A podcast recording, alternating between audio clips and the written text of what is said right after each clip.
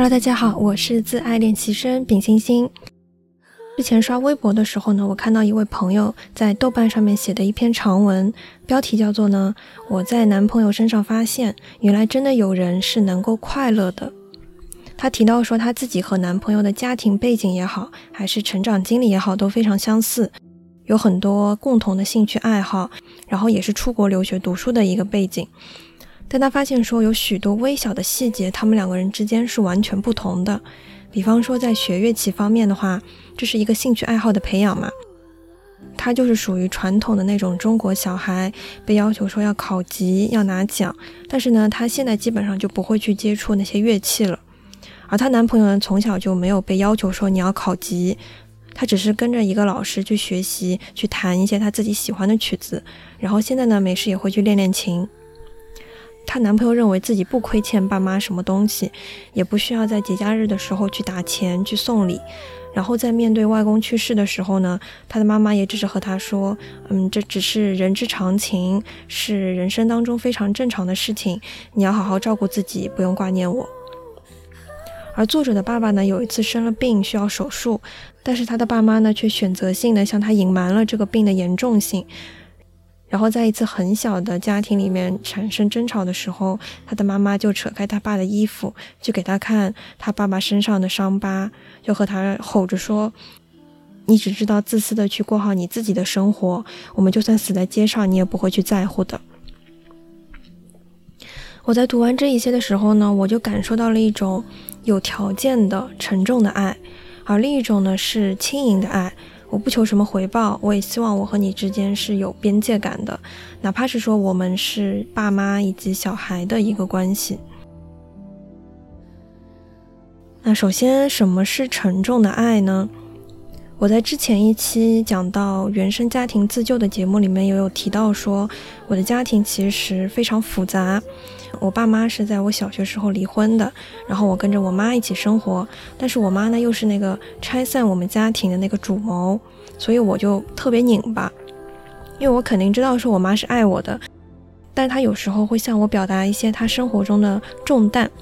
比方说在离婚之后，原本是买给外公外婆的房子呢，他的贷款还没有还完，那现在呢，他需要自己一个人独自去承担。在许多次我和他因为一些小事情产生一些争吵，还有不愉快的时候，他就会搬出来说自己到底有多么辛苦，有多么不容易。他就会和我说：“你知道吗？我现在每个月贷款，每个月要还九千多块钱，甚至直到现在，他还会给我拍一些什么离婚协议书啊、房产本啊这一些东西。”以前的我听到这一些的时候，会觉得特别沉重，因为我感觉说离婚是你自己造成的事情，是你和我爸之间的事情，我只是一个无辜的被迫接受事实的一个小孩。你向我表达这些，首先是你想让我觉得说你很无辜，你很可怜，那其次好像就是让我觉得你是认为我是导致你生活受苦的那一个人吗？是我导致你离婚，然后导致你还房贷，每每个月要花那么多钱的那个人吗？但是明明我自己心灵上面活得也很苦，也很难呀。以及无数次我在碰见我姨妈之后呢，我姨妈也会悄悄过来和我说：“你要多体谅一下你妈妈，你妈妈真的很辛苦。”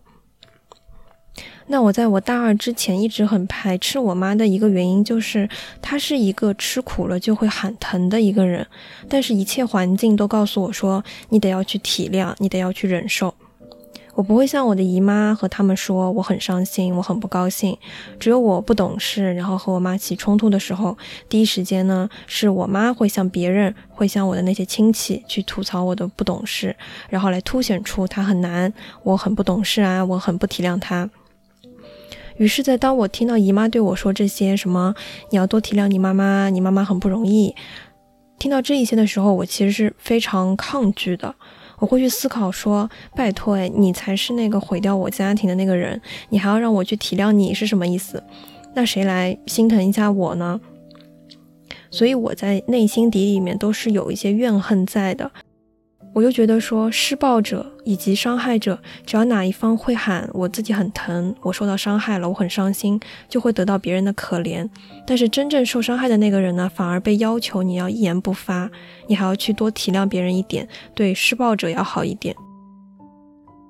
这种令我窒息的原生家庭的爱呢，它其实是很沉重的。他们是有要求的，要我去体谅他们，让我去忘掉我受到的那一些伤害以及痛苦。第一顺位呢是去体谅他们，去爱他们，去满足他们理想生活的一个样子。但是呢，我就做不到。于是这些呢，也都塑造了我的个人性格。我非常容易为他人着想，然后也很容易忘掉自己的需求。虽然听到家里边人呢对我施压了很多，但是我内心之中，我第一反应是我还是想要逃离这个地方。甚至以前呢有想过说想要和他们去切断关系，因为他们的爱，他们要求我的这些东西，实在是太让我感觉到疲惫了。沉重的爱呢是有条件的，他们有自己的预设，并且逼迫以及强迫你去做到他们理想中的一个模样，就像是刚刚提到的豆瓣里面那个作者所分享的，可能是他爸妈觉得说学乐器就得考级才有用，就得竞赛，然后就可以获得一些中考加分之类的，这是学乐器的一个意义，于是就是这样有条件的去让孩子去学习，但是他们没想到的是，本身乐器它只是一个兴趣爱好。你逼迫孩子去把兴趣爱好也要和有没有用去挂钩的话，其实也是一件很沉重的事情。而我妈妈这边也是的，她很难去理解，说我作为一个被伤害的小孩，其实是很难做到像别家的小孩一样没心没肺的很开心。我做不到对她，然后去进行一个原谅，因为本身家庭破碎这件事情对我的伤害、对我的压力已经大过天了，她很难去理解我为什么可以。这么多年都这么伤心，这么难过，甚至说还要逼迫我去成为那一个开朗的、和他关系非常亲密的一个孩子，要懂得去爱他，懂得去体谅他，懂得去回报他。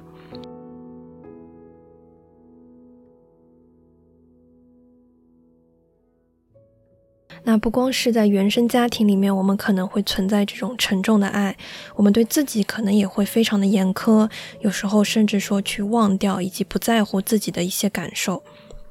那这位作者呢，在原文里面也提到说，在个人发展上面，她和她的男朋友也有些不同。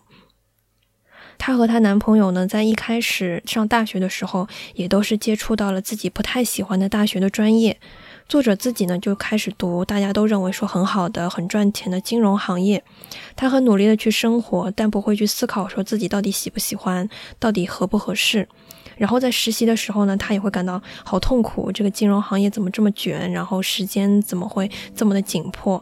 但是他只会心里面下意识的觉得说，嗯，应该是我现在能力还不够，我还不够胜任这份工作，我忍一忍就好了。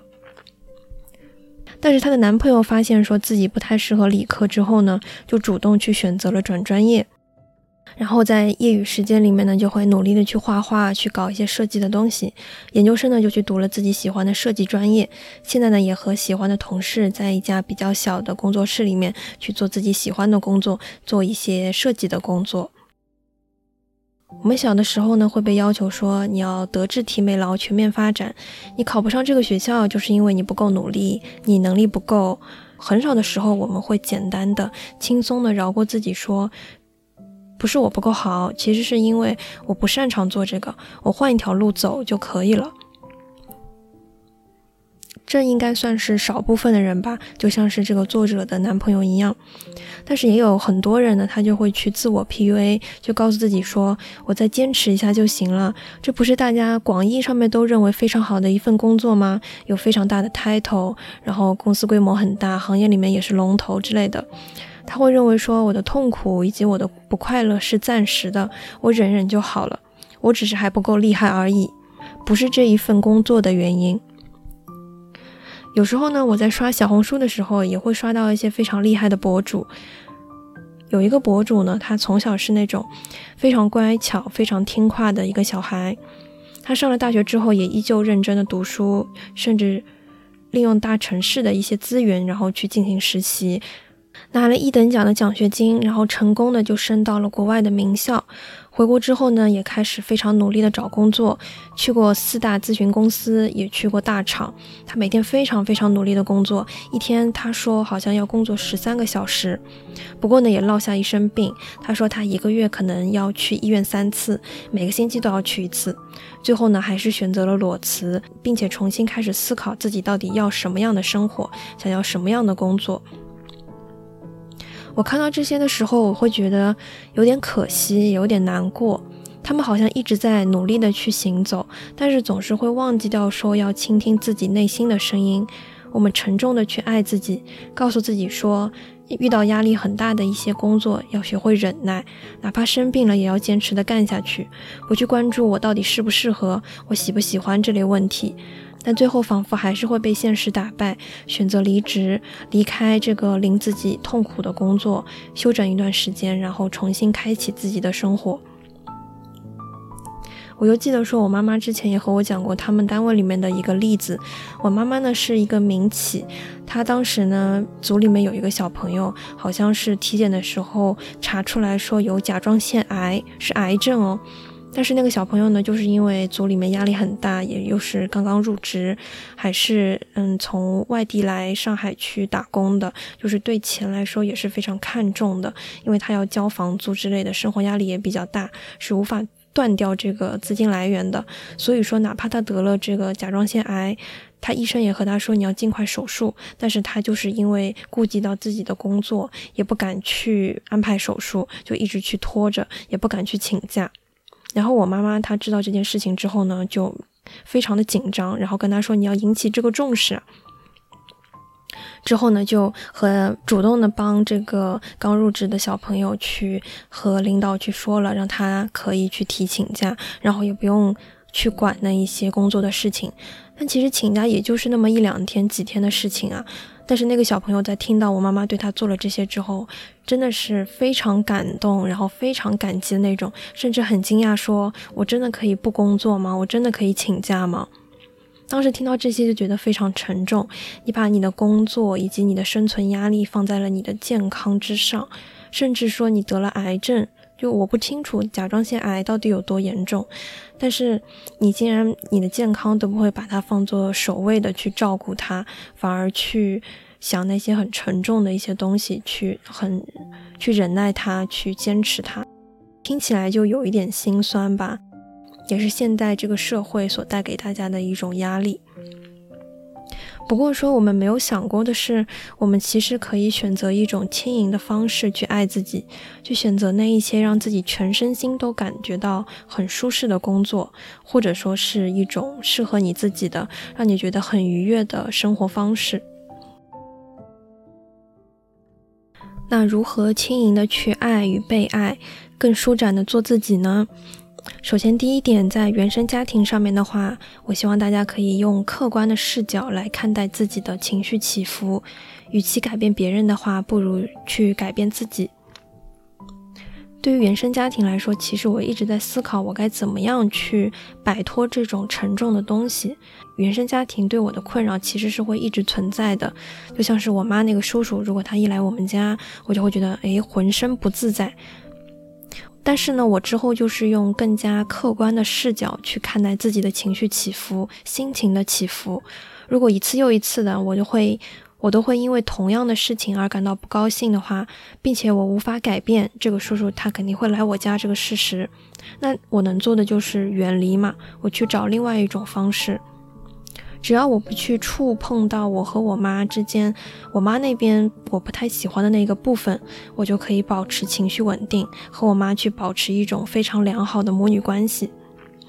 平时我和她两个人呢，一起会烧烧菜啊，也会聊一些工作上面的困惑一些事情，然后也可以一起出去自在的旅游。之前就是和我妈一起去济州岛嘛。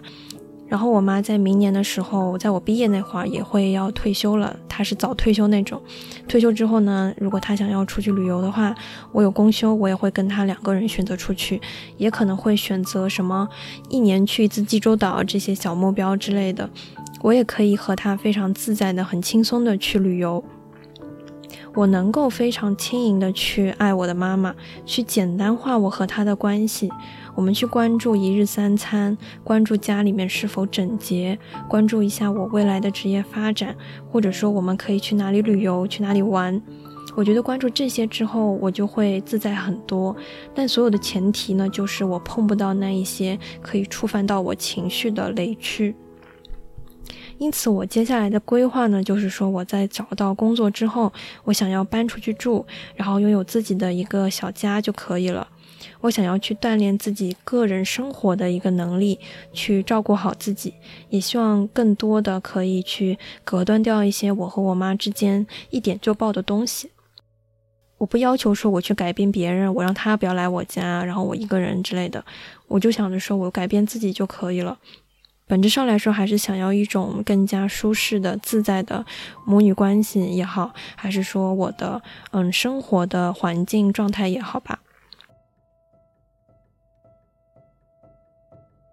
那第二点的话，大家可以大胆的去尝试自己感兴趣的事物，然后轻盈的去爱自己。我们家其实做的很好的一点就是，他们不会去干涉我的任何的职业选择，他们不会强迫我去做什么工作，就给到了我一种宽容度，让我去可以大胆的尝试。这其实是一种非常轻盈的爱以及支持。就像我之前提到过的。我以前说过，我想要去当综艺的导演，然后我爸呢也是有资源，他就给我找了我们区里面一个小小的电视台，然后里面有个老师就会带着我一起去，嗯，片场啊之类的。然后我也在网上面去投递过综艺的一些实习，不过也是提到说深更半夜让我去入职，还要跟他们一起开会，然后第二天还要四点多钟起床，这些事情就一下子劝退了我。总的来说呢，他们不会去教育我说你当导演是没有前途的，是又累又不赚钱的，你应该就必须得安安稳稳的去当个老师，当个公务员。他们不会要求我这一些，他们哪怕心里面知道说他们不是很喜欢导演这种职业，但是他们还是会努力的去支持我做这样子的一个导演的梦，把选择权交在我自己手里面。当时我爷爷好像也说过，说嗯，好像当导演也还不错啊，你可以去当什么美食节目的那一种主持人，这样就可以吃很多东西。他们会和我打趣说这样的一些话，以及在一开始呢，我那种互联网大厂，我也是有尝试过的。我一开始呢，拿着我的懵懵懂懂的一个简历，然后真就投准了一个互联网公司。但是面试的时候呢，我更多的去分享了一些我的感情，我到底有多么喜欢你们平台，就没有什么业务上面的视角。面完之后，我也会自己感觉到好像有点不太对劲，对方面试官好像也没有太多的热情。面完之后呢，我就产生了一些自我怀疑，甚至说去楼下的咖啡馆去写日记，然后自闭了很久。我就会很清楚说自己没劲，然后最后果真就是收到了拒信。不过，在我现在看来呢，这其实是一个完全明智的决定。我其实非常不适合互联网的一个节奏。我可以接受早起早下班，但是绝对不能接受说你晚起之后还晚下班。我还是非常希望我的晚饭可以在家里面吃的，同时我也绝对不能没有自己的个人空间。下了班，如果说你只有时间倒头就睡的话，会让我觉得一天都被工作占据，就好像觉得我被工作所吞噬了，我没有自己个人的那个样子了。那之前有提到的那一位小红书的博主呢，他十分努力的去实习、去生活，选择了年轻人都爱去的、竞争非常激烈的大厂，还有四大区工作。但是他的身体就告诉他，你和这个环境就是不太合适的呀。他会三天两头的去跑医院，一次又一次的医药费，他晒出来的就已经很昂贵了。有人也会说，诶，工作其实只是一个赚钱的工具啊，你没有别的，你不要想着说你去投入什么样的感情。但是于我而言呢，我觉得工作的第一目标不是赚钱，而是想找一个可以让我觉得舒适的工作环境、工作氛围，我可以在里面获得成长，然后也能锻炼到自己。如果是一个让我觉得痛苦的环境，需要我不断的去跑医院、去熬坏自己的身体的一种环境的话，我们是否对自己有一点太过沉重了呢？这也是为何我总是鼓励大家去自我探索的一个原因。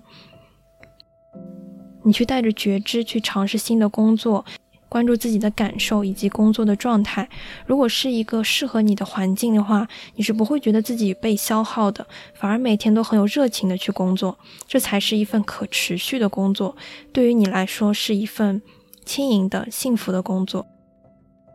我们不用自我 PUA，说我熬过这段时间就可以了。那为什么不会存在一种工作，就是你同样也是面对非常大的压力，但是你自己心里面知道你需要这种脱胎换骨的进步，于是呢你就更加富有干劲的、很积极的去工作，这样的一种状态呢？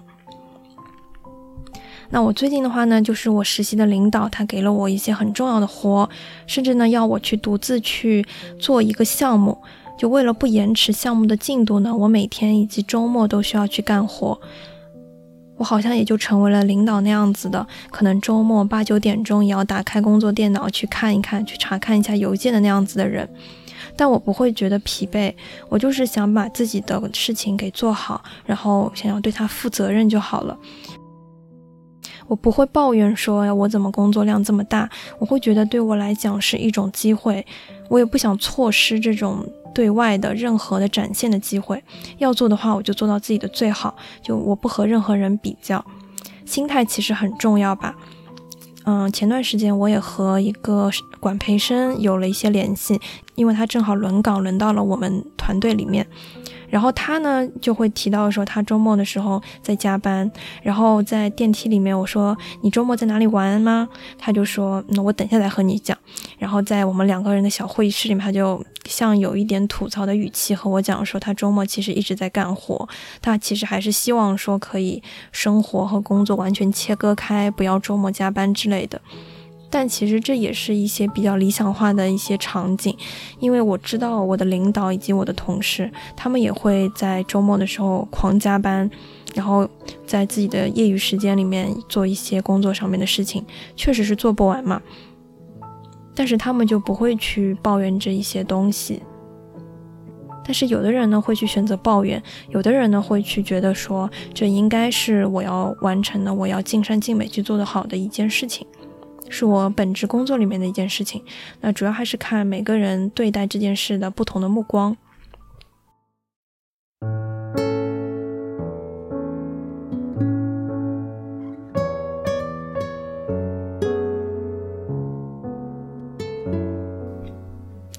那本期节目就到这里啦，也欢迎你在评论区分享你是否得到了轻盈的爱，或者轻盈的去爱自己呢？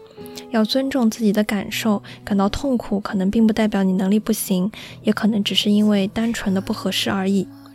同时呢，你也可以在小宇宙 APP、网易云音乐、QQ 音乐、苹果 Podcast 搜索“自爱练习生”找到我。欢迎你在苹果 Podcast 里给我打分。目前已经开通官方微博了，会发一些日常还有碎碎念，可以直接搜索“自爱纯丽播客”，或者是在播客的介绍栏里面点击链接。